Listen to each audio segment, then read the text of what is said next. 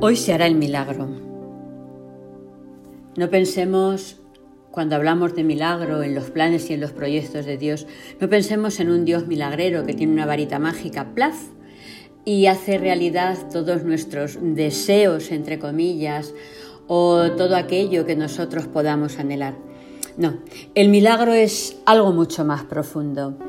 Y cuando decimos hoy se hará el milagro, nos vamos a parar en la palabra hoy, porque es súper importante.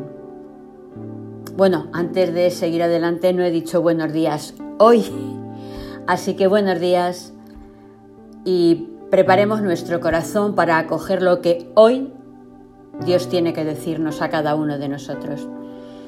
Hoy nos habla de cumplimiento de la promesa y vamos a hacer un mini recorrido por la Biblia donde aparece la palabra hoy.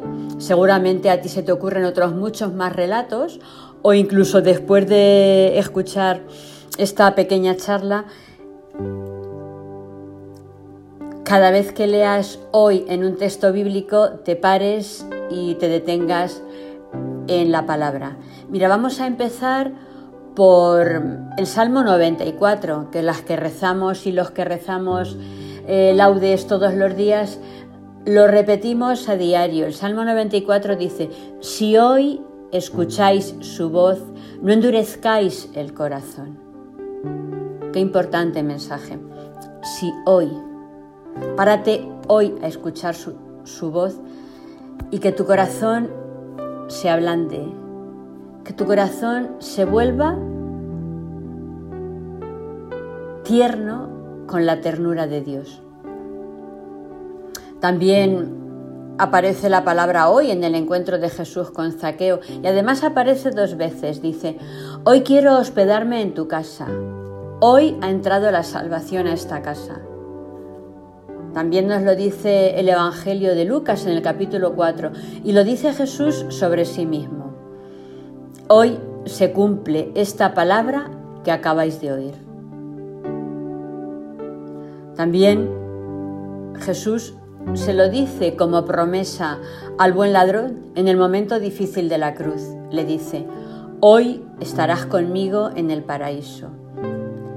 Y lo decimos tantas veces, tantas veces en la oración del Padre Nuestro que no sé si caemos en la cuenta cuando le decimos a Dios, danos hoy el pan de cada día. Como te decía antes, seguro que a ti te vienen muchísimos más. Pero con estos textos que acabamos de recuperar de la palabra de Dios, vamos a tomar conciencia de la importancia del hoy. Hoy como momento presente y hoy como certeza de que en el día a día Dios se hace presente y el día a día, la vida cotidiana, es tiempo de milagros. Hoy nos hace pensar en lo concreto de cada existencia. Y también en este momento le podemos decir al Señor, hoy te acojo, Señor, te hago un lugar en mi vida. Hoy, sí, hoy, ahora, voy a estar atenta, voy a ser capaz de descubrir tu presencia en este momento.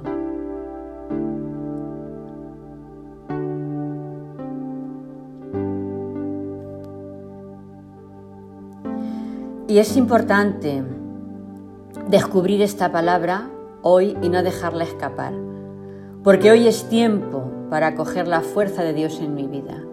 Hoy es tiempo para recorrer caminos de Dios. Hoy, el momento presente contiene toda la vida de Dios y hoy, en el hoy, se hace presente la eternidad.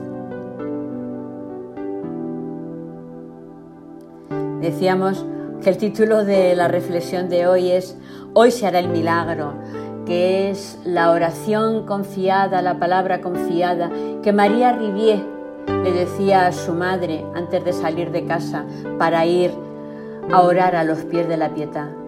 Hoy se hará el milagro. Portaba en su corazón la certeza de que cada día Dios la acompañaba, Dios se hacía presente en su historia. Y ella sería capaz de descubrirlo. En realidad, ¿qué es el milagro? El milagro es ser capaz de hacer algo que antes no era posible.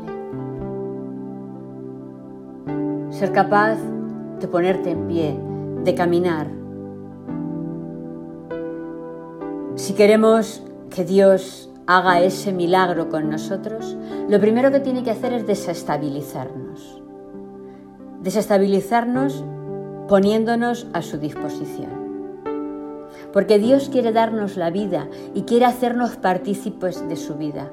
Dios quiere que cada uno de nosotros, tú y yo, estemos vivos. El milagro de Pascua no son palabras, no son ideas, es el paso de la muerte a la vida. Y eso es lo mismo que Dios quiere hacer contigo y conmigo. El milagro se ve. Hoy es tiempo para escuchar lo que Dios quiere decirte. ¿Qué milagro quiere Dios que brote en tu vida? Díselo, Señor, haz conmigo el milagro que tú quieres hacer, que yo te deje hacer en mi vida ese milagro, que yo te deje ponerme en pie, que yo te deje. Pregúntate, ¿qué milagro quiere hacer Dios contigo?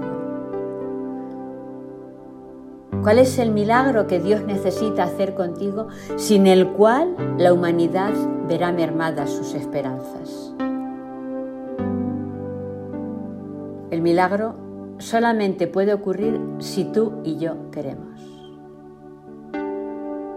El milagro supone una transformación, un cambio, ¿Quieres de verdad que Dios haga contigo lo que Él quiere hacer o prefieres seguir viviendo a tu estilo? A veces vivimos descontentos, pero preferimos seguir viviendo a nuestro estilo porque vivir como Dios quiere supone transformación y vivimos tan a gustito, tan seguros en nuestras certezas hechas a nuestra medida. No podemos buscar a Dios entre los muertos, en lo muerto. Dios es el Señor de la vida. Es el, el Señor de tu vida. Y de verdad que a veces uno de los milagros que Él quiere hacer con nosotros, porque a nosotros nos cuesta mucho recibirlo y acogerlo, es el milagro del perdón. El perdón tiene la marca de la resurrección. Nuestra resurrección personal nuestro ponernos en pie pasa por el perdón. Dice Simón Pacot que el perdón que recibimos para nosotros mismos o el que damos a los otros es central en nuestro trayecto. El perdón es un acto que se sitúa en el plano espiritual.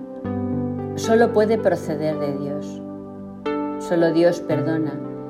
El perdón no es indulgencia, literalmente es una recreación recrear lo que el ser humano ha descreado. Se sitúa en el orden de la resurrección. Es movimiento de apertura, de restauración, de acogida de gracia. Solo podemos perdonar con todo nuestro ser a quien nos ha maltratado cuando hemos podido releer nuestra historia a la luz del Espíritu. Cada perdón dado o recibido es una Pascua, un pasaje de la muerte a la vida para ponerse en pie, para caminar de forma diferente, muchas veces hay que pasar por el perdón, a uno mismo, a los demás. Acoger el perdón de Dios en nuestra vida es sentarte ante Él con las manos abiertas, con el corazón abierto y decir como decía María Rivier, hoy se hará el milagro. Ser capaz de perdonar a quien te hizo daño es sentarte con tu vida al descubierto y decir, hoy se hará el milagro. Hoy se hará el milagro porque ahora es tiempo para despertar la esperanza de los hombres. Es tiempo para devolver al hombre su dignidad de ser humano, de hijo de Dios. Tiempo para derribar muros. Es tiempo de orar de forma que esos tiempos de oración se conviertan en pasos de perdón. El tiempo de la acción El tiempo de ponerte en pie, el tiempo de ponerte a caminar es hoy. Porque hoy quiere Dios salir a tu encuentro. Y hoy tú estás llamado a dar el primer paso. El primer paso hacia algo que deseas hacer desde hace mucho tiempo y que Dios está deseando darte. Hoy es el momento para que des el primer paso a algo que se llama resurrección, vida nueva, esperanza. Ponte en pie, camina hoy.